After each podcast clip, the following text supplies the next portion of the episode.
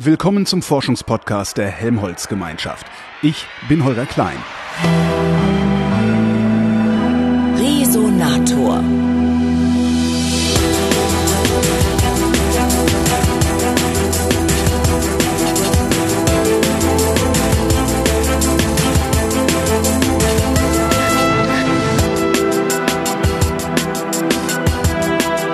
Ungerechts ist leitender Oberarzt am Nationalen Center für Tumorerkrankungen in Heidelberg.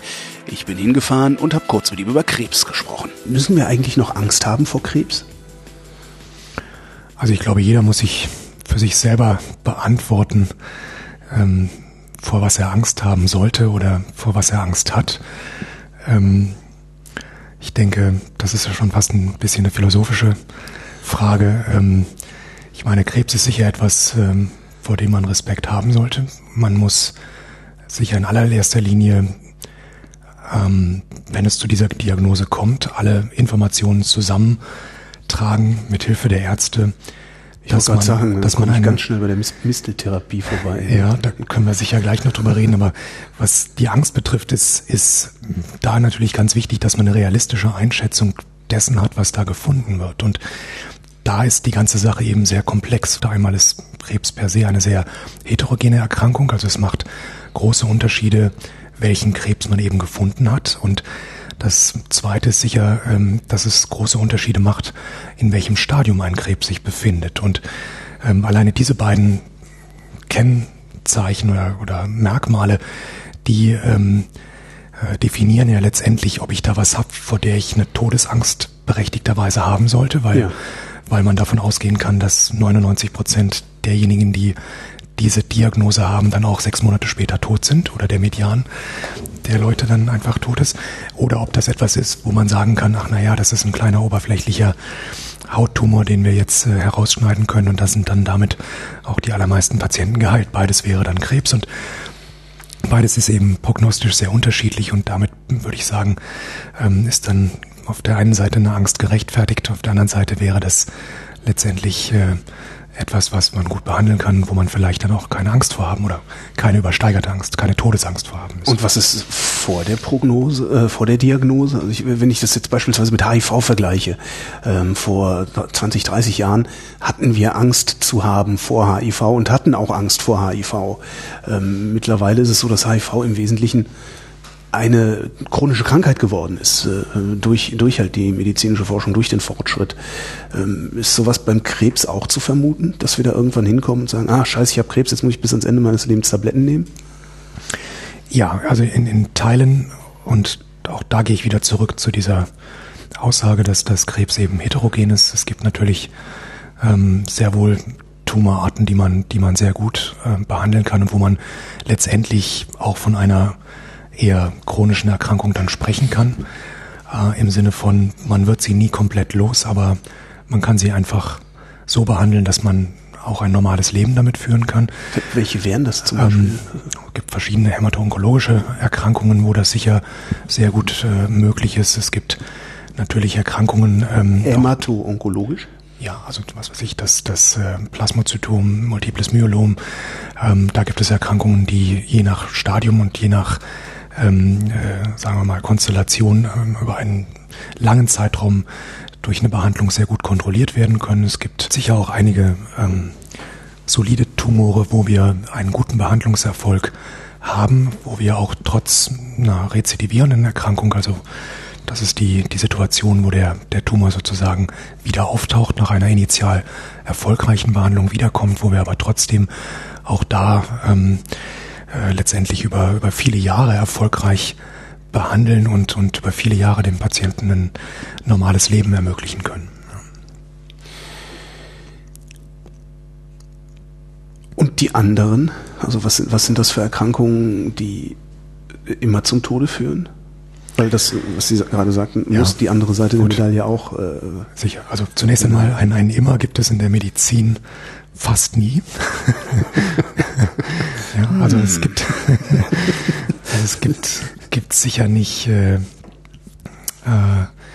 äh, die die äh, die hundertprozentige Gewissheit in irgendeine Richtung, was was äh, den Verlauf einer Erkrankung angeht und das ist auch gut so.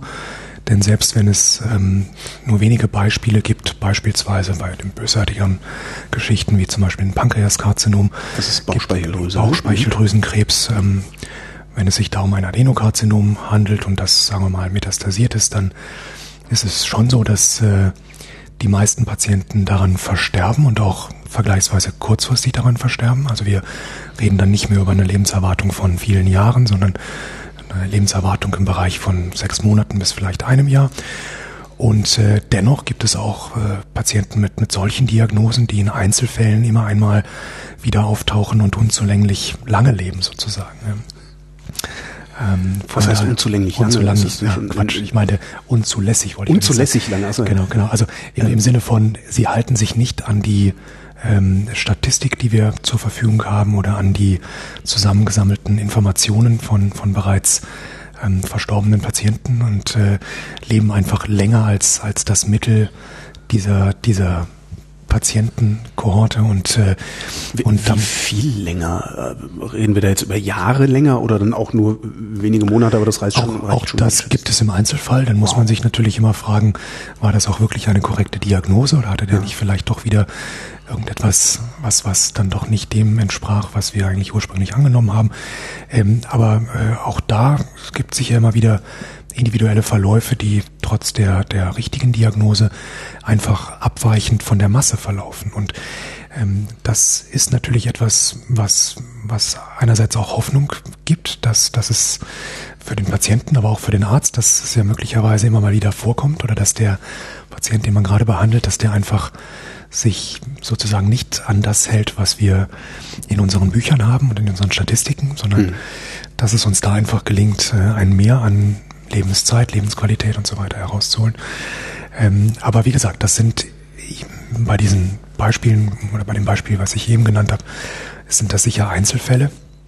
Dennoch sind gerade solche Einzelfälle in der Medizin ja unwahrscheinlich interessant, weil wenn man sie versteht ähm, und richtig aufrollt, dann kann man daran lernen und dann kann man eventuell auch äh, daraus äh, dann eine effektivere Medizin über die Jahre eben ableiten. Das Ist Ihnen das schon mal gelungen? naja, also mir, mir persönlich sicher noch nicht, aber ähm, ich meine, grundsätzlich ist es so, ähm, und da ist ja auch Stichwort Immuntherapie, werden wir ja wahrscheinlich äh, noch drüber reden. Also die Idee, dass man letztendlich eine Therapie geben kann, die das Immunsystem in einer Art und Weise moduliert, verändert, verbessert, wie man es ausdrücken möchte, ähm, dass das körpereigene Immunsystem am Ende dann wieder effektiver gegen, gegen Tumore vorgehen kann. Das ist ja ein, ein zwar altes Konzept, was, was jetzt aber wieder eine Renaissance erfährt und äh, man muss ja ähm, dazu auch grundsätzlich sagen, ähm, maligne Transformation, also das Entstehen von, von Tumorzellen, das passiert ja in jedem Menschen im Grunde jeden Tag und ähm, wir bekommen aber nicht alle die Diagnose Krebs am Ende, ähm, sondern unser Immunsystem in der Regel ist dazu befähigt, äh, diese fehlgelaufenen Zellen oder diese maligne transformierten, neu entstandenen Krebszellen dann auch äh, erfolgreich aufzuspüren und diese dann zu vernichten, aus dem Körper zu entfernen. Und ähm, dieses Grundkonzept, dass das Immunsystem das tatsächlich äh, kann, dazu in der Lage ist, das äh, zeigt uns ja eigentlich, dass das ähm, diese Immuntherapie vom Konzept her äh, funktionieren kann. Und jetzt muss man einfach äh, immer besser verstehen und da helfen eben vielleicht auch diese Patienten, ähm, die so lange äh, leben, oder dass wir bislang komplett verstehen, warum. Ähm, weil wenn man da das Immunsystem oder die Art der Immunantwort ähm, äh, charakterisiert, dann wird man vielleicht feststellen, dass dass man an der Stelle äh, äh lernen kann und dass man davon vielleicht dann auch äh, tatsächlich Dinge ableiten kann, die man dann wieder im Labor untersuchen kann ähm, und äh, damit eben neue Konzepte generieren kann. Ist das tatsächlich so einfach, dass man sagen kann, Krebs ist, wenn das Immunsystem es nicht mehr schafft, die äh, falschen Zellen rauszuschaffen? Ähm, also ist dann das also, Immunsystem zu schwach oder sind die Zellen zu stark? Also Krebs kann das Ergebnis davon sein oder ja. ähm, offenbar ähm, ist zumindest bei den Krebspatienten ja ähm, diese immunologische Abwehr nicht gelungen. Und äh, da gibt es möglicherweise unterschiedliche Ähm, oder es gibt ganz sicher unterschiedliche Entstehungsformen natürlich von Krebs, ganz unterschiedliche Gifte, Noxen, die dafür verantwortlich sind oder auch genetische Grundlagen dafür. Aber letztendlich ähm, kann man kann man sicher sagen, dass äh, ähm, der der Krebs, wenn er denn entsteht, ähm, offenbar ähm, toleriert wird und dass das Immunsystem ähm, quasi ähm, ja, tolerant ist gegenüber dem, was da wächst.